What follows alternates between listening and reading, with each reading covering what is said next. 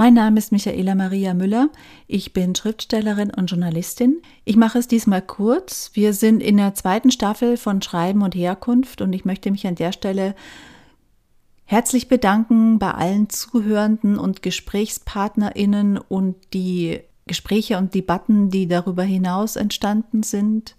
Und ich freue mich über die Freude, die mir angetragen wurde, dass es weitergeht. Ähm, wir werden jetzt eben heute mit der zweiten Staffel starten. Ich spreche in diesem Podcast mit anderen AutorInnen darüber, wie die Herkunft ihr Schreiben beeinflusst, ihre Themen, ihre Figuren, ihre Geschichten und das Schreiben zwischen verschiedenen Sprachen und Kulturen und wie es ist, neue Wege einzuschlagen. Heute ist Eva Schörkuber zu Gast. Sie wurde 1982 in St. Pölten geboren, hat Germanistik und Komparatistik in Wien und Marseille studiert. 2021 ist ihr dritter Roman Die Gerissene in der Edition Atelier erschienen. Ihre ersten beiden Romane waren Nachricht an den großen Bären und Quecksilbertage. Sie lebt als Schriftstellerin in Wien, ist Mitglied im Redaktionskollektiv von PS Politisch Schreiben sowie im Papiertheaterkollektiv Zunder und als Herausgeberin, Lektorin und Literaturwissenschaftlerin tätig. Sie wurde mit dem Exil-Literaturpreis, dem Theodor-Körner-Preis und der Buchprämie der Stadt Wien ausgezeichnet und war Author at Musil in Klagenfurt 2020. Wir sprechen über Herkunftsorte, die neue Aktualität des Existenzialismusbegriffs und darüber, ob es nicht an der Zeit wäre, einen neuen zu prägen, über Freiheit, Verantwortung und Handeln, all das entlang ihres neuen Romans Die Gerissene. Hallo, herzlich willkommen. Hallo, und ich freue mich wirklich sehr, die Gästin bei dir zu sein heute. Wir wollen heute über Schreiben und Herkunft sprechen und ähm, habe hab mich jetzt spontan entschieden, dass ich gerne mit dir zuerst über den Part Herkunft sprechen wollen würde, dann ähm, über dein Schreiben und ähm, deinen neuesten Roman Die Gerissene, der ja gerade bei Edition Atelier erschienen ist. Das Ding ist, was ich total spannend finde, wir kennen uns nicht, wir wissen nichts übereinander und deswegen habe ich, hab ich gedacht, wir machen so eine kleine Kennenlernfrage schau mal nach links oder rechts und gibt es etwas, was du im Blick hast, ähm, wo du spontan was dazu erzählen willst? Also du sitzt in deinem Arbeitszimmer.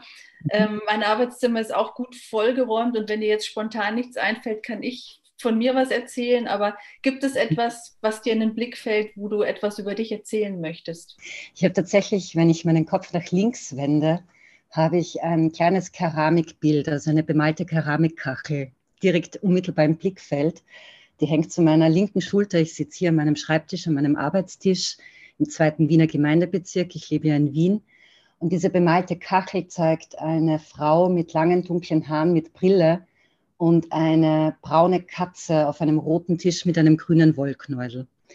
Und diese Kachel habe ich zugeschickt bekommen von einer Arbeitskollegin. Ich habe drei Jahre lang in Bratislava an der Universität, an der Philosophischen Fakultät äh, Germanistik unterrichtet als ÖAD-Lektorin. Und diese bemalte Kachel hat mir eine damalige Kollegin zukommen lassen. Und zwar schon, nachdem ich meine Tätigkeit dort beendet hatte. Und diese Kollegin war eine ganz besondere Kollegin für mich. Also die hat schon 41 Jahre lang an der Universität dort unterrichtet. Und 41 Jahre heißt, sie kannte sowohl die GSSR, also sie war auch in der Zeit des äh, realen Sozialismus in der Tschechoslowakei tätig an der Universität und eben auch in der Zeit danach. Und wir haben einerseits sehr viel über politische Dimensionen gesprochen, über die unterschiedlichen Ausbildungs- und universitären Systeme. Und wir haben aber auch sehr viel über, über Literatur gesprochen. Also einerseits ist eine Ingeborg Bachmann-Spezialistin, und sie hat mich damals, während wir Kolleginnen waren, auf eine Schriftstellerin äh, aufmerksam gemacht, auf eine slowakische Schriftstellerin, die auf Deutsch schreibt und mittlerweile in der Schweiz lebt, auf die Irina Preschner. Und eines ihrer Bücher von Irina Preschner, Die undankbare Fremde, ist tatsächlich auch ein wichtiges Buch in meinem Leben geworden.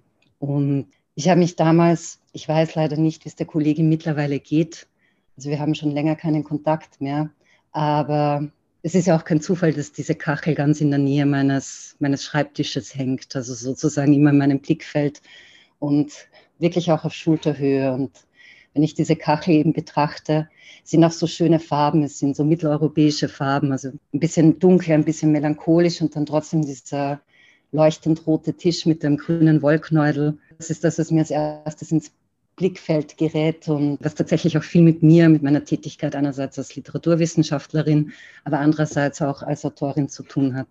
Ja, vielen Dank für den kleinen, kleinen Spot sozusagen in dein Leben hinein. ähm, Sehr gerne.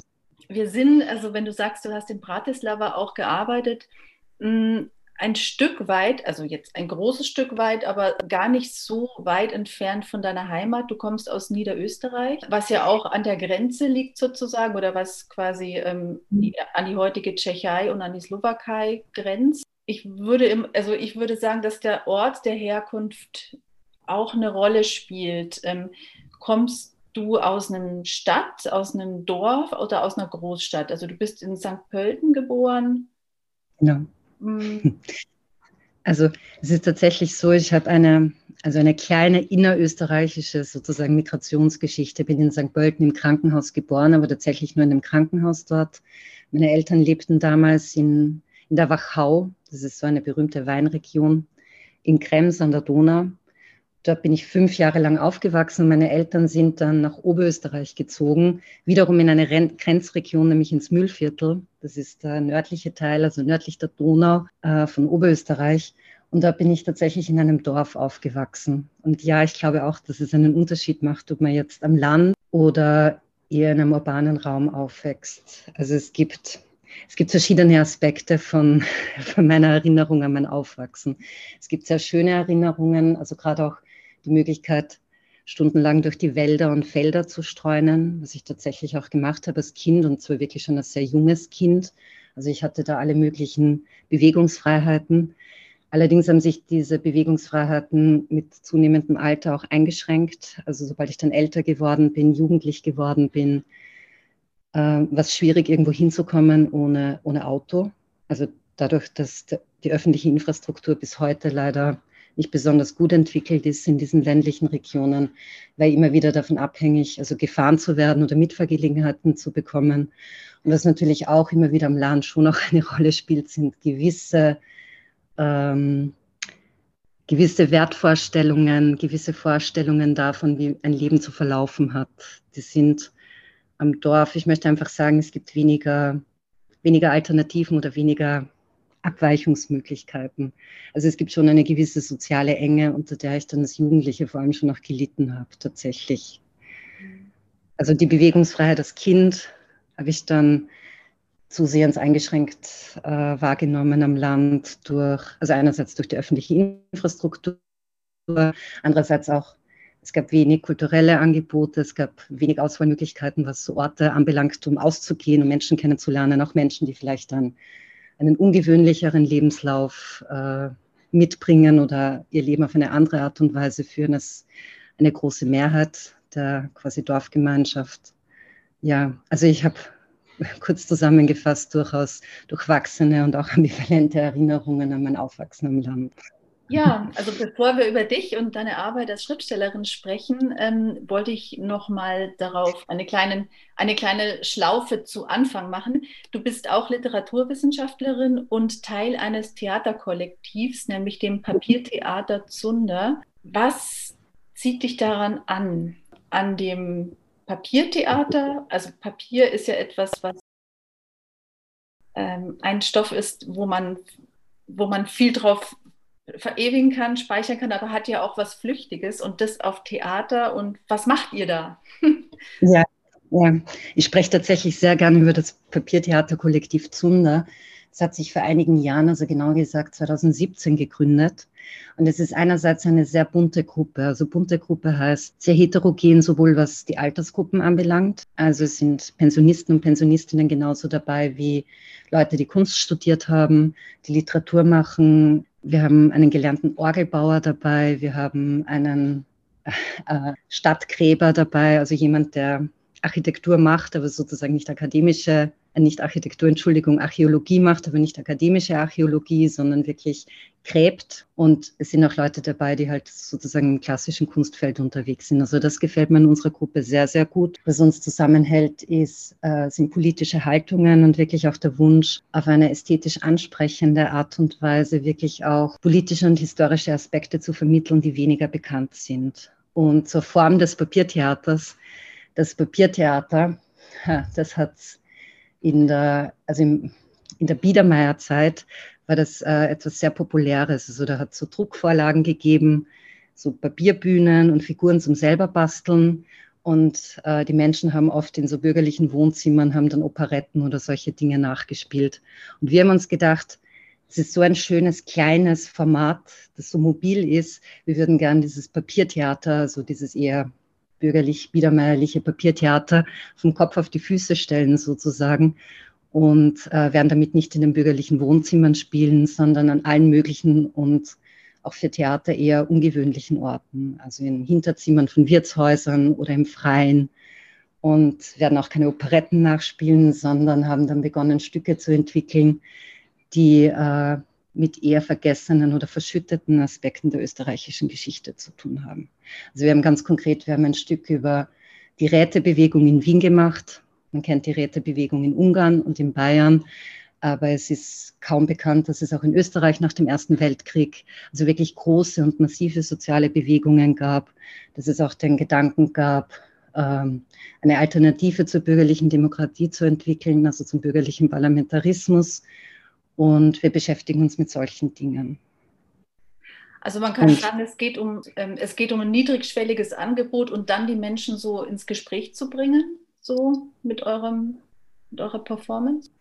Ja, also niederschwellig insofern, als es ist es kein historischer Vortrag. Es steht mhm. es auch wirklich nicht sozusagen der pädagogische Aspekt ganz im Vordergrund.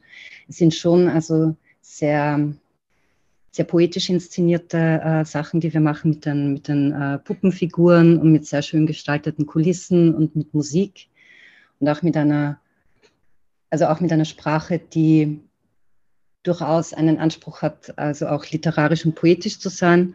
Aber Gegen, äh, die Gegenstände, die Aspekte, mit denen wir uns befassen, sind, sind wirklich auch historische Aspekte. Also es ist eben, es ist kein historischer Vortrag, der vielleicht manchmal trocken ist und sich auch seines zu einer bestimmten akademischen Sprache bedient, sondern wir möchten wirklich gern doch auf eine wirklich schöne, ästhetische, ansprechende, eben auch literarisch-poetische Art und Weise diese Aspekte von, also diese historischen Aspekte auch wirklich im Hinblick auf soziale Bewegungen darstellen und in weiterer Folge auch vermitteln und ins Gespräch bringen. Also einen Zugang dazu eröffnen, der ein bisschen weiter ist als ja, als die üblichen historischen Vorträge. Mhm. Wobei wir dann schon so ein bisschen in die Richtung kommen zur Gerissenen, zu deinem letzten Roman und der Frage, die ich jetzt hätte, welche Rolle spielt denn das genreübergreifende Moment in deiner schriftstellerischen Arbeit? Das spielt auf jeden Fall eine große Rolle, wobei genreübergreifend ist, ja. Also ich glaube, ich glaube, dadurch, dass ich äh, auch sehr unterschiedliche Dinge lese und mit sehr unterschiedlichen Dingen auch quasi literarisch sozialisiert wurde, klingen so ein Buch, so ein Text ist ja immer auch ein großer Resonanzraum, einerseits von Lektüreerfahrungen, aber andererseits natürlich auch von lebensgeschichtlichen, freundschaftlichen, biografischen Erfahrungen. Und ich glaube, dass ich da immer wieder, also auch gerade was literarische Genres und so weiter betrifft, dass sich da verschiedene, äh, verschiedene Aspekte überlagern und sich ineinander weben. Und das passiert teilweise auch gar nicht so bewusst. Also ich mhm. überlege mir jetzt nicht, dass ich, äh, ich entwerfe das nicht am Reißbrett sozusagen, sondern im Schreibprozess klingen dann verschiedene, eben verschiedene Aspekte, sowohl also meiner Lebensgeschichte oder lebensgeschichtlichen Erfahrungen als auch von Lektüreerfahrungen an. Und ich bin dann mhm. meistens, also ich werde auch selber oft überrascht beim Schreiben, was da jetzt in diesem Moment auftaucht. Ja, dann kommen wir jetzt ähm, zum, zu deinem Schreiben und ähm, zu dem Buch Die Gerissene, ähm, der dieses Jahr erschienen ist. Hm, ich würde vielleicht erstmal, oder möchtest du erzählen darüber, über was es geht? Soll ich kurz erzählen, wie ich es gelesen habe? Ähm, was wäre dir lieber? Ich bin natürlich sehr neugierig zu hören, wie du es gelesen hast. Also ich freue mich so. Gut, dann, dann fange ich wenn, an. Wenn, wenn du beginnst. ja. ähm, also ich gebe jetzt dem kein Label und ich würde auch über beide Begriffe noch mit dir sprechen wollen, aber ähm, was mir lange, was mir, was mir lange im Kopf rumging, ist, dass es einerseits, ich weiß nicht, ob es sich beides ausschließt, aber dass es ein existenzialistischer Entwicklungsroman ist. Ich weiß nicht, ob sich beides ausschließt, aber darüber können wir vielleicht sprechen. Vielleicht sagst du auch zu dem einen Ja, zu dem anderen Nein, wie auch immer. Es geht um Mira und sie ähm, macht sich auf den Weg in die Welt. Sie kommt aus einer Kommune vom Dorf. Sie ähm, geht zunächst nach Marseille, ist erstmal enttäuscht von der Stadt und kommt dann in einen Kreis, mh, in dem Menschen ohne Papiere, also diese Bewegung Sans Papier, ähm, Menschen unterstützen, die die Hilfe brauchen bei ihrem Aufenthaltsstatus und auch ihr wird geholfen. Dann ähm, gibt es die zweite Station. Sie geht weiter ins, ähm, in, nach Oran, nach Algerien, ähm, erlebt dort das ähm, Leben als Frau, auch im Schatten des Bürgerkriegs, der die Menschen dort noch immer begleitet und der irgendwie noch über dem Land liegt. Mm, und sowohl in Marseille als auch in Oran näht sie bzw. reist sie, also sie wird, ähm, sie wird Modedesignerin. In, ähm, in Marseille eröffnet sie einen Laden. In, in Oran näht sie Minirock-Taschen, die zu Sammlerobjekten werden. Hm, dann geht sie weiter in die Wüste, dann geht sie weiter nach Havanna und es sind immer diese Stoffe, diese textilen Stoffe, mit denen sie auch, also Anschlu na, Anschluss an die Gruppe findet sie nicht, aber mh, hm, sie ist als Figur hartnäckig, schlau und auf eine ungewöhnliche Art zielstrebig, finde ich, und eben ähm, dieses existenzialistische Moment kommt immer wieder durch, finde ich. Mhm. Jetzt so als, das war jetzt nur so ein kleiner Eindruck, vielleicht möchtest du da irgendwo reingrätschen. Ich glaube, ich finde es irrsinnig interessant und freue mich, wenn wir über den existenzialistischen Entwicklungsroman sprechen, weil es ist, ähm, es ist tatsächlich so, sie wird ja auch mit quasi mit existenzialistischer Lektüre sprachlich sozialisiert in Marseille. Also sie liest, sie lernt Französisch nicht durch ein Lehrbuch, sondern in diesem Hausprojekt, in dem sie Unterschlupf findet, äh, liest sie ja die Pest. also so quasi aus ihr, aus ihr Sprachlehrbuch. Und ich muss sagen, das habe ich geschrieben vor Corona. Also die Pest ist nicht aufgepoppt in meiner, also in meiner, in meiner Referenzwelt aufgrund, aufgrund der Pandemie, sondern das, das habe ich mir vorher schon ausgewählt, durchaus auch aufgrund der vielleicht auch ein bisschen problematischen ähm, Geschichte mit Camus und Algerien. Das ist auch eine sehr ambivalente Frage. Und was bei der Mira auf jeden Fall auch sehr wichtig ist oder was mir auch wichtig war, die Art und Weise, wie sie ihre eigene Herkunft verhandelt. Also du hast schon gesagt, sie lernt in Marseille also Menschen kennen, sie lernt auch so, so ein Papier kennen, sie lernt äh, Leute kennen, die, äh, vers die versuchen oder die tatsächlich auch so ein Papier unterstützen auf rechtliche und materielle Art und Weise und so weiter. Und es gelingt ja zunächst nicht zu verstehen, dass sie, obwohl sie sehr jung sich auf den Weg macht und auch anknüpfen möchte, und ihr Wunsch ist es ja irgendwo gut anzukommen. Also sie begibt sich schon auf Reise, weil sie merkt, äh, sie hat ihren Platz in und auf dieser Welt noch nicht gefunden. Und es braucht dann eine gewisse Zeit und sogar einige Jahre und ganz verschiedene Länder, damit sie auch zu verstehen lernt, dass ihre Herkunft ihr andere Möglichkeiten eröffnet, sich durch und auf dieser Welt zu bewegen. Also sie, sie lernte Menschen kennen, die unter ganz anderen Voraussetzungen reisen, beziehungsweise auch auf der Flucht sind als sie. Und dadurch lernen sie auch auf eine andere Art und Weise ihre Herkunft und ihre Herkunftsgeschichte zu reflektieren. Also das war sozusagen mir wirklich auch wichtig, dass, dass ich diese Figur, diese Mira, diese gewitzte, gerissene Figur, im ganzen, wirklich auch im ambivalenten Sinn, dabei zu begleiten, wie sie versteht, dass sie aufgrund ihrer Herkunft, aufgrund ihrer Hautfarbe, aufgrund ihrer Sprache sich auf eine ganz bestimmte Art und Weise bewegen kann, die anderen Menschen nicht zugänglich ist oder die anders formuliert, die anderen Menschen einfach abgesprochen wird. Ich habe mir ganz früh schon bei der Lektüre notiert, wer ist sie und wer wird sie durch andere? Also verbunden mit der Frage, welche Rolle spielen Begegnungen in Miras Leben? Also ich habe selten eine Figur beim Lesen begleitet, die so offen und unvoreingenommen den Figuren, die ihr so an die Seite gestellt werden, begegnet. Also diese Frage, wer mhm. wird sie durch andere sozusagen? Ich glaube, ich glaube auch diese Offenheit hat, ist eine zwiespältige Offenheit. Also es ist einerseits, ich kann alles aufnehmen, ich kann alles verstehen und auf der anderen Seite heißt das aber auch, ich bringe mich selber ein. Also wenn ich das andere sozusagen scheinbar oder vermeintlich vorbehaltslos absorbiere, dann habe ich auch keine Möglichkeit für eine richtige Begegnung, also mich tatsächlich auch einzubringen. Und ich habe bei der Mira das Gefühl, so wie ich sie begleitet habe, also ich habe vier Jahre lang geschrieben an dem Roman und sie mehr oder weniger kontinuierlich auch wirklich vier Jahre lang begleitet in ihrer Entwicklung, auf ihren Wegen durch die, durch die Welt oder durch auch sehr ein bisschen ungewöhnliche Weltgegenden. Und da habe ich so gemerkt, dass sie wirklich lernt, sich auch mehr auf andere einzulassen. Also sie wird vielleicht im Zuge des Romans immer mehr berührt von den Begegnungen mit anderen. Mhm. Oder hat auch mehr, also hat auch mehr Zugang zu sich selbst und dadurch dann auch mehr Möglichkeit, äh, sich wirklich anderen Menschen mit ganz anderen Erfahrungen und mit ganz anderen Voraussetzungen zu öffnen und das auch überhaupt für sich einmal zu begreifen, dass es etwas ganz anderes gibt ich habe auch immer so diesen, wenn es ein Entwicklungsroman ist, ist es aber dann doch eben auch so, dass sie immer wieder von vorne anfängt. Also sie geht ja nach Marseille, geht nach Oran, geht in die Wüste und nach Havanna, hm, fängt aber, also würdest du sagen, dass sie immer wieder von vorne anfängt? Nee, oder? Oder, also ich will nichts vor.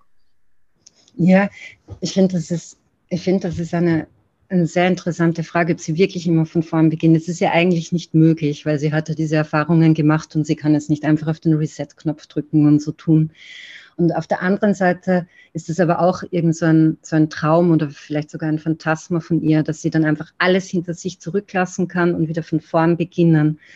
Aber sowohl ihre Geschichte als Kind und als Jugendliche, also in, aus ihrer Herkunftsgegend, als auch die Erfahrungen in den anderen Städten oder an den anderen Orten holen sie ja immer wieder ein. Also sie träumt davon. Sie hat auch Erinnerungen, mit denen sie sich auseinandersetzt.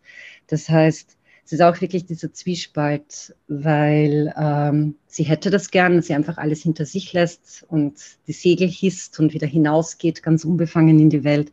Aber es ist tatsächlich auch der Mira nicht möglich, obwohl sie das immer wieder gerne hätte. Also es gibt dann, es gibt die Rückblenden, wo sie sich dann erinnert eben an, an, an diese Kommune im Dorf und warum das nicht gut gegangen ist oder an bestimmte Aspekte ihrer Kindheits- und eben Jugendgeschichte aber eben auch an Begegnungen mit Menschen im Zuge ihrer Reise oder ihrer langjährigen Aufenthalte teilweise an, an diesen Orten und in diesen Städten. Und genau in, in dem Zusammenhang finde ich die Frage nach Entwicklungsroman so interessant. Ich habe immer gesagt, das ist eher ein Schelmenroman mit einer, also Schelmin als Protagonistin, weil es ihr nicht darum geht, in einer bestehenden gesellschaftlichen Ordnung ihren Platz zu finden. Also sie macht sich jetzt nicht auf die Reise, um dann zurückzukehren und ein klassisches bürgerliches Leben zu beginnen oder ein klassisches Leben als Frau, wie man das dann auch konkret ausschaut. Also so jetzt ganz überspitzt formuliert zu heiraten und ein Haus zu bauen und Kinder und Hund zu haben oder so. Das macht sie nicht, aber gleichzeitig macht sie natürlich Entwicklungen. Also sie bleibt ja nicht unberührt von dem, was sie, was sie erlebt oder was sie auch von anderen Menschen zugetragen bekommt oder auch von den Begegnungen mit anderen Menschen. Also genau in dem Zusammenhang finde ich die Frage nach dem Entwicklungsroman so interessant. Vielleicht würde ich dich da gern fragen, was, was du, du hast gesagt, existenzialistischer Entwicklungsroman, was du genau darunter verstehst. Naja, weil, also ich verstehe es insofern darunter, weil wir uns ja immer, immer diesen großen Fragen stellen müssen. Also was ist Freiheit, was ist, ähm, was ist, was ist Tod für uns, was ist, also diese, diese Fragen, also ich finde, also mit dem Lesen des Buches habe ich so festgestellt, dass ich mich dem Begriff auch wieder mehr stellen muss, weil er so aktuell ist. Weißt du, so, das ist, ist so, so ähm, er ist immer noch von dieser Nostalgie und Popkultur äh, über, über, überlagert, aber eigentlich ähm, ist er so, so aktuell gerade. Und ähm, deswegen geht es, geht es so zusammen. Also ich meine, wenn wir überlegen, was wir uns jetzt allem stellen müssen, also diesen, ja. Der, der, der, Klimaveränderung, die wir selbst angestoßen haben und wo wir viel zu wenig tun, das, es ist existenzialistisch. Ja. Denn ja, ähm, die Autokraten, die an der Macht sind und in ihrer Macht kleben und nicht mehr, nicht mehr weggehen wollen, die, die Kriege, die Flucht, die Vertreibung, der Terror, ähm, ja. da ist nichts, was, also wir müssen das neu denken, glaube ich. Und da hat mich mhm. Der, dein Roman auch mitgenommen hin, sozusagen, dahin zu, zu dem Gedanken zu kommen. Das finde ich sehr, sehr schön. Und ich glaube, es ist wirklich auch ein bisschen genauso der Weg von Mira. Also sie, sie hatte so eine recht abstrakte und ich sage mal eine recht europäisch geprägte Vorstellung von Revolution und von Freiheit und diesen Dingen. Und diese recht abstrakten und auch, also einfach auch einer wirklich europäischen Sozialisation geschuldeten Vorstellung von diesen großen Dingen, die werden eigentlich an einer Realität geschärft und überprüft, wo sich das dann wirklich auch konkretisiert, also wo dann diese großen Fragen nicht mehr abstrakt sind, sondern wirklich auch in ganz bestimmten Zusammenhängen betrachtet werden können. Und ich glaube, insofern, also finde ich das, also auch, auch für mich, nach, dass es mir das Buch sozusagen Die Gerissene und die Mira bedeutet, wirklich sehr, sehr passend. Insofern würde ich wirklich auch sagen, ist es ein Entwicklungsroman, weil sie einfach Zugang findet zu ganz konkreten Aspekten dieser ganz großen äh, Sachen wie Freiheit, wie Friede, wie äh, ja, auch Verhältnisse, also äh, ökonomische Verhältnisse, Revolution, Umverteilung, all diese Fragen. Mhm. Es wird einfach konkreter. Also ihr Bild, ihr ein bisschen zunächst naives und nostalgisches Bild von Revolution wird ja, also das hält nicht. Das hält der Überprüfung an der Wirklichkeit und an der Realität in Ländern, wo Revolutionen tatsächlich stattgefunden haben, ja niemals stand. Also weder in Algerien nach dem Unabhängigkeitskrieg von Frankreich, noch äh, in Havanna mit der kubanischen Revolution. Mhm. Oder auch nicht in der Westsahara mit dem Polisario oder ja, auch in Marseille im Endeffekt. Jetzt müssen wir natürlich aber erstmal über deinen genialen Titel sprechen, Die Gerissene. Also sie schlägt sich ja irgendwie immer irgendwie durchs Leben und meistens sogar ziemlich gut. Und in Marseille eröffnet sie dann einen Laden, in dem sie da abgelegte Kleidung durch Zerreißen upcycelt sozusagen. Und daraus macht sie ein Geschäftsmodell und ist damit richtig erfolgreich. Wie, es ist ja so ein, so ein, so ein, so ein Geniestreich. Wie, ich lobe jetzt mal weiter, wie bist du, wie seid ihr oder du auf den Titel gekommen? Ja, es ist, in dem Fall ist es tatsächlich so, dass die Gerissene sehr bald als Arbeitstitel aufgetaucht ist. Also ich trage den schon seit Jahren wirklich als Arbeitstitel, also die Dokumente, wo der Roman dann wirklich begonnen hat, Form und Gestalt anzunehmen. Seitdem tragen die ganzen Manuskriptversionen und die ganzen Ordner und die ganzen Rechercheordner und so weiter, tragen alle den Titel Die Gerissene. Also es ist wirklich so es ist, glaube ich, aufgetaucht aufgrund der Figur, wie sie sich zu, herauszuschälen begonnen hat während des Schreibprozesses und natürlich auch die Sache mit den Stoffen. Und wir haben dann gemeinsam mit dem Verlag kurz überlegt, ob wir den Titel beibehalten wollen und haben uns dann, ich finde ja glücklicherweise gemeinsam dafür entschieden, es wirklich bei dem Titel zu belassen, also wirklich die Gerissene zu nehmen, weil eben genauso wie du sagst, es ist es entspricht dieser Figur, die gewitzt und pfiffig ist und auch clever, aber gleichzeitig trotzdem auch teilweise auf ihren eigenen Vorteil und auf ihren eigenen Profit bedacht ist. Also diese ganze Ambivalenz auch von diesem Upcycling in Marseille. Also sie, sie wandert ja durch, durch die Stadt und durchstöbert Mülltonnen und so weiter. Und Marseille ist eine Stadt, die auch, so wie sehr viele Städte, ganz stark gentrifiziert wird, also auch mit Verdrängungsprozessen von, von Bevölkerungsgruppen. Und sie sieht dann auch im Laufe der Zeit, wie sich halt die Mülltonnen, also der Inhalt der Mülltonnen verändert, je nachdem, wie es diesem Stadtteil geht und so weiter.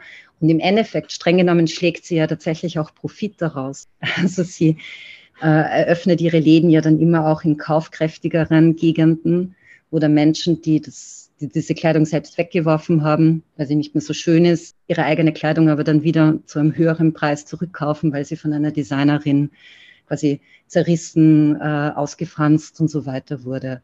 Also es ist schon auch so, es hat so diese beiden Aspekte. Es ist einerseits, sie möchte die Welt verändern und andererseits gerät sie immer wieder in Situationen, wo dann tatsächlich sie auch eigenen Profit aus diesen Situationen schlägt. Und ich glaube auch, dass dass diese Ambivalenz mit gut gemeint oder, oder eine, ähm, eine gute Sache, also auch wirklich, also auch wirklich genau in der Ambivalenz betrachtet, betrachtet werden kann. Also sie ist ja keine Böse, sie ist ja keine, sie ist ja keine Kapitalistin per se oder keine Ausbeuterin per se. Aber dadurch, so wie diese Welt strukturiert ist und wie diese Welt aufgebaut ist, gerät sie immer wieder an diese Grenze zwischen sozialem Engagement und eigenen Profitinteressen, obwohl die zunächst gar nicht im Vordergrund stehen. Und das war mir auch wichtig mit zu verhandeln. Auch in dieser Figur, die und eben anhand von diesen Stoffen, weil natürlich einerseits lässt sich anhand von diesen Inhalten, von den Mülltonnen, die, diese ganze, also diese ganzen Verdrängungs- und Gentrifizierungsprozesse einer Stadt recht anschaulich beschreiben. Und andererseits ist natürlich insgesamt Textilproduktion, Textilwirtschaft ist auch so ein großer, ist auch so ein großer Komplex, der heutzutage also auch eine sehr problematische Rolle spielt, natürlich global gesehen. Ja, ja. Ich habe dich ja gestern in der Vorbereitung irrtümlich als Musikwissenschaftlerin tituliert. und, ähm, Musik und Sprache, finde ich, fließen aber in die gerissene manchmal ineinander. Und du hast da, mh, hm, ich habe es erst als Spiel mit der Sprache bezeichnet, aber es ist natürlich viel mehr als ein Spiel. Die Sprache geht ja in deinen Texten sehr, sehr tief. Also man kann ja da richtig richtig eintauchen rein. Und eine Sache, das hängt vielleicht mit meinem fehlenden Französisch zusammen oder mit meinem nicht besonders anwesenden, sage ich jetzt mal. Der Laden in Marseille, der heißt Couturière. Genau. Von La Truite, die Forelle. Und ähm, ist es dann die Forellin oder wo, wo geht es hin? Woher kommt der Name? Ich habe, es ist eine Wortkreation von mir. Also Französisch ist für mich eine Fremdsprache, in der ich mich zwar ganz gut zurechtfinden kann, also weil ich einfach auch in Frankreich gelebt habe und eben auch in Algerien und so. Es ist eine, eine Fremdsprache, mit der ich gut zurechtkomme, aber ich, es ist natürlich nicht meine Erstsprache. Und die Trouturière ist eigentlich eine Wortkreation. Ich habe das schon auch mit also französisch erstsprachigen Menschen gemeinsam überprüft. Und für mich ist es so ein sowas wie das Trou, le Trou ist das Loch. und sie ist sowas wie eine Lochfabrikantin. Also sie ist, sie produziert Löcher. Also daher, mhm. das ist sozusagen mein, also meine, ja, meine Vorstellung von diesem, von diesem, von diesem Namen, von diesem, von diesem Geschäftsnamen oder von diesem Geschäftslabel. Also es kommt eher von dem Loch, weil mhm. sie die Lochproduzentin, also die Lochmacherin, so in der Richtung. Ja, aber es ist eben wirklich, es ist ein, es ist ein Neologismus und noch dazu ein, ein, ein fremdsprachiger Neologismus sozusagen, der also mit allen Vor- und Nachteilen, die das dann auch haben kann. ja. Und dann gibt es noch, als ich das zum ersten Mal im Text gelesen habe, dachte ich mir, es, es tauchte dann immer wieder auf, nämlich die Seite und die, die Seite mit EI und die Seite mhm. mit AI. Also ja. Mira spielt die Ud und irgendwann auch die Chora, also ein, ein Hafeninstrument. Und da fließt ja dieses Musik und Sprache sehr ineinander. Mhm. Also dieses, diese inneren Seiten, die sich in ihr regen und Erinnerungen und Prägungen aufrufen. Das fand ich, fand ich auch sehr spannend, wie du das da eingesetzt hast. Mhm. Eben darauf zu bestehen, dass das eine Seite mit AI ist. Ich glaube, ich glaube, das ist einerseits, das ist vielleicht auch dieses genreübergreifende. Also einerseits, mir ist Musik sehr wichtig. Ich bin eben keine Musikwissenschaftlerin. Das habe ich wirklich leider nicht studiert. Das wäre auch schön gewesen. Das habe ich wirklich nicht gelernt.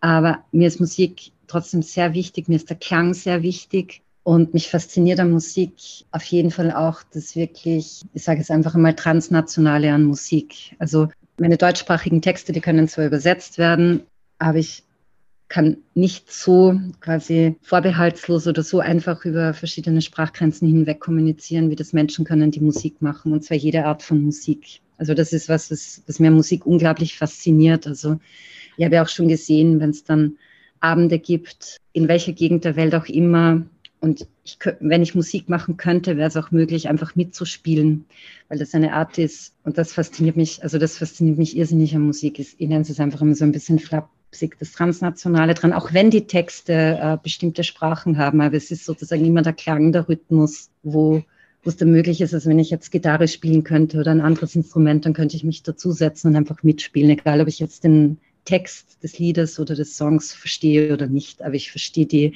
die musikalische Sprache und die musikalische Form. Das finde ich an Musik irrsinnig faszinierend. Und beim Schreiben ist es tatsächlich auch so, dass äh, mir bestimmte Rhythmen, bestimmter Klang auch beim Prosaschreiben irrsinnig wichtig ist. Also ich lese mir auch beim Schreiben meine Passagen, meine Texte selber laut vor, damit ich weiß, ob es funktioniert oder nicht. Und inhaltlich die Seite, ja, ich wollte die Miro unbedingt diese Ut spielen lassen, auch weil das so ein ganz, ganz, ganz fantastisches Instrument ist. Und ja, die Seite in ihr, auch mit diesem Resonanzkörper, ja, es ist eine, ist eine Metapher, an der ich offensichtlich doch sehr hänge, weil sie immer wieder auftaucht. Aber ich glaube, es hat wirklich auch mit dieser Faszination für, für diesen transnationalen Charakter von Musik zu tun. Und wirklich auch die, die Weite, die Musik eröffnen kann über alle möglichen Grenzen hinweg. Das finde ich wirklich sehr, sehr schön. Das fasziniert mich sehr. Ich würde jetzt noch in eine Richtung gehen, wo ich eigentlich ähm, immer Wert darauf lege, Autorin und Werk zu trennen. Aber ich würde gerne doch eine neugierige Frage stellen, die darauf abzielt. Und ich stelle sie jetzt einfach mal. Ja, gerne.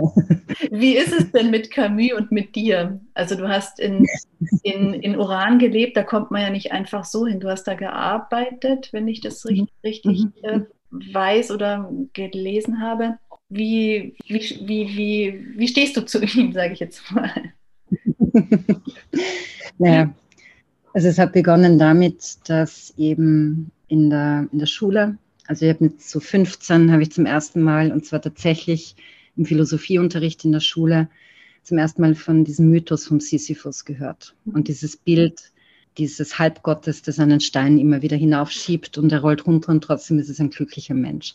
Das hat mich irrsinnig fasziniert. Also auch gerade so mit 15, 16 ist es auch gerade diese melancholische Zeit, dann eben auch die Zeit der gefühlten sozialen und tatsächlich auch vorhandenen sozialen Enge so ein bisschen am Land. Also das war, das war wie eine Befreiung. Also ich habe diesen Mythos von Sisyphos dann, also gelesen, auf und ab gelesen, war irrsinnig begeistert und habe dann, ich habe natürlich damals noch nicht so gut verstanden den Kontext von diesem Buch. Aber es hat mich, also es haben mich diese Fragen, es hat mich der Existenzialismus interessiert. Und ich habe dann begonnen, auch die anderen Texte von dem Camus zu lesen, eben Der Fremde, die Pest, äh, den ersten Menschen. Ich habe dann auch diese Essays ge gelesen, die er wirklich als relativ junger Schriftsteller geschrieben hat in Algerien. Und diese Essays sind auch halt die Beschreibung von dieser Ruinenstadt in der Nähe von Algier, also von Tipasa und so. Also über wirklich sozusagen von 15 bis Anfang 20 wirklich, wirklich sehr, habe ich das sehr hingebungsvoll gelesen, auch mit einer bestimmten Naivität. Das sage ich dann später noch was dazu. Auf jeden Fall hat mir, haben mir diese Schilderungen von Algerien und diese Auseinandersetzung mit der Landschaft und so weiter, das hat mich so fasziniert, dass ich dann wirklich die Gelegenheit ergriffen habe, die sich geboten hat, als Sprachassistentin nach Algerien zu gehen. Und es ist tatsächlich nicht so leicht, dorthin zu kommen. Aber ich hatte eben die Gelegenheit, als Sprachassistentin für einige Monate nach Oran zu gehen und habe dann diese Gelegenheit wahrgenommen, durchaus auch beseelt von meiner Camus-Lektüre, wobei sich dann natürlich, also ich war damals auch Anfang 20, also wirklich auch jung. es hat sich dann natürlich herausgestellt, dass ähm, das gar nichts mit dem zu tun hat, also die damals gegenwärtige Realität in Algerien hat nichts mit ähm, den Schilderungen und mit diesen sogenannten Sonnenessays zu tun gehabt. Und da bin ich dann auch drauf gekommen, da habe ich dann auch zu verstehen gelernt, was das Problematische an den, an den in den Romanen von dem Albert Camus ist. Tatsächlich ist es nämlich so, dass auch in der Pest es gibt kaum, also arabische Menschen sind vollkommen unterrepräsentiert, Frauen sind, also es gibt quasi keine Frauenfiguren in der Pest. Und beim Fremden gibt es ja, und es ist lustig, weil ich kenne diesen Autor, der hat damals, wie in Algerien war, sehr, sehr, sehr interessante politische Kolumnen geschrieben in einer Oraner Tageszeitung, Kamel Daoud. Und er hat ja vor einigen Jahren quasi eine Replik auf den Fremden geschrieben, wo er sozusagen wirklich auch diese kolonialistischen Momente von Camus Buch aufarbeitet und quasi die ganze Sache umdreht und aus dem Französisch, aus dem französischen Figureninventar ein arabisches macht, einfach auch um zu zeigen, was da eigentlich passiert in diesem Buch. Und das habe ich damals so langsam zu verstehen begonnen und steht ihm heute natürlich ähm, schon eher, also, also mit ganz anderen Fragestellungen, sage ich jetzt einmal, gegenüber. Und dass ich die Pest eben vor einigen Jahren wiedergelesen habe, auch für, für die Gerissene habe ich mir gedacht, ja, es ist wirklich tatsächlich so, dass, ähm, dass es problematisch ist. Also es ist problematisch, das einfach so stehen zu lassen. Also es ist einfach eine, es ist eine Kolonialgeschichte und ja, man stellt sich nur die westliche Welt vor, wenn man das liest. Also man, man mhm. sieht die Stadt, wie sie wahrscheinlich, wie du sie kennengelernt hast oder gesehen hast oder wie, wie die Menschen, die darin leben. Die, also ich ja. kann, ich kann es nicht abgleichen, ich habe es nicht gesehen. Na genau, es hat und es hat glaube ich aber auch tatsächlich mit der damaligen, weil es haben ja arabische Menschen genauso dort gelebt, die werden halt in diesen Erzählungen zugunsten einer ganz bestimmten auch wirklich von Klassenfragen, das ist ja sozusagen, also Camus kommt ja aus, es ist eine Pied Noir-Familie, seine, seine Mutter war Analphabetin oder so, die sind ja wirklich ausgesiedelt worden von Frankreich. Das waren ja die armen Siedler und Siedlerinnen, die vom kolonialen Frankreich nach Algerien äh, ausgesiedelt worden sind, weil Frankreich seine armen Leute nicht mehr haben wollte. Das heißt, für ihn stehen halt so die, die Klassenfragen im Vordergrund, aber dadurch werden alle anderen äh, rassistischen, ethnischen und so weiter Fragen auch wirklich ausgeblendet in den Texten. Und was mich dann, wie ich selber gemerkt habe, wo da wirklich auch ein Problem liegt, ich sage jetzt von den Frauenfiguren mal ganz abgesehen, habe ich mich wirklich auch gewundert, dass das also ich habe nicht viel gefunden, wo das tatsächlich thematisiert wurde. Also jetzt in der europäischen Rezeption. Mhm. Wie gesagt, es gibt diesen, äh, diesen Journalisten und Autor, den Kamel Daoud, der hatte dann auch dieses Buch geschrieben, um genau darauf aufmerksam zu machen. Aber ja, also so, das ist meine Geschichte mit dem Albert auch, auch du machst es ein Stück weit, finde ich, in der Gerissenen.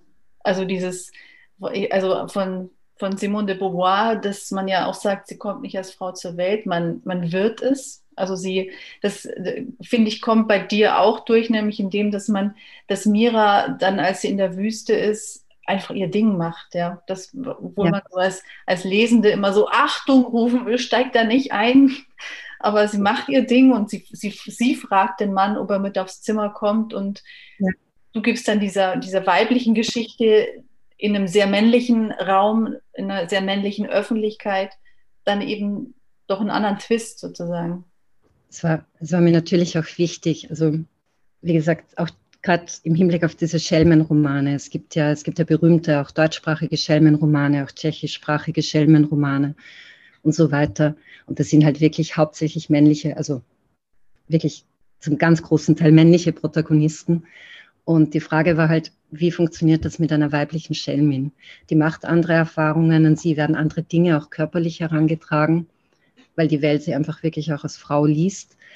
Aber sie kann sich trotzdem auf eine andere Art und Weise bewegen. Also sie muss sich einerseits auf eine andere Art und Weise bewegen, aber sie hat auch trotzdem an manchen Stellen die Wahl, einfach ja auch anders zu agieren oder vielleicht auch überraschend zu agieren. Mhm. Eben gerade auch als Schelmin oder als, als Figur, die dem genau, also einerseits sich auch diese existenzialistischen Fragen stellt, aber eben wirklich auch als, als Schelmin, als Gerissene durch die Welt wandert. Mhm. Ha, bei mir schillert gerade die Mira so in ganz neuen Facetten. Aber aber bei mir tatsächlich auch. Also wirklich auch die, ich finde, ich werde viel noch nachdenken jetzt. Ähm, also es ändert ja auch so Gespräche über eigene Texte sozusagen, ändern ja auch meinen Blick auf meine Texte.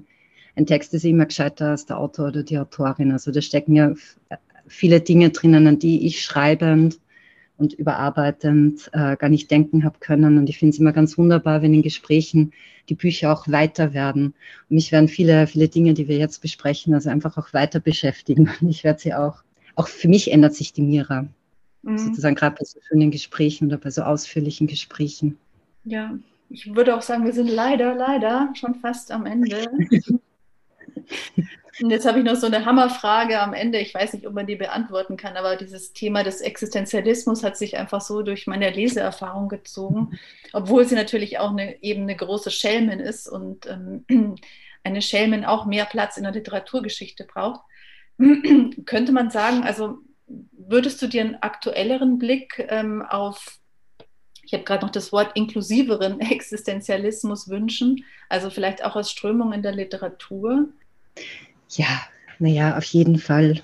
Also es ist, hm, ich glaube, also es passiert, passiert ja im Laufe der letzten Jahre wirklich auch also es öffnet sich ja auch, finde ich, auch in, auch in der deutschsprachigen Literatur. Also schrittweise und auch mit verschiedenen äh, Rückschlägen und so weiter. Aber ja, so ich glaube, Radikalismus, der wäre schön. ja. Der weibliche Radikalismus. ja. ja, ja.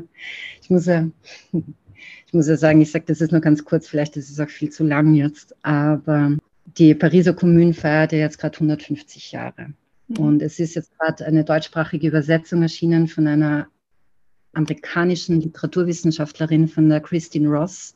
Die hat also aus meiner Sicht ein ganz tolles Buch über die Pariser Kommune gemacht, weil sie jetzt sozusagen sich nicht anhand der großen bekannten Protagonistinnen und Protagonisten abarbeitet, sondern die Kommune als soziale Bewegung näher ins Auge gefasst hat. Auch mit ihren problematischen Aspekten. Also einerseits, also problematische Aspekte, sie hat, aber das hat auch eben die Louise Michel schon gemacht, sie hat auch wirklich diese teilweise kolonialen Ansichten innerhalb der Kommunen benannt und gesagt, es war eine emanzipatorische Bewegung, die aber nicht ausschließlich auch darauf fokussiert hat, dass es in Algerien zu der Zeit durchaus auch äh, Widerstand und Bestrebungen, Unabhängigkeitsbestrebungen natürlich gegen die Kolonialherrschaft gegeben hat.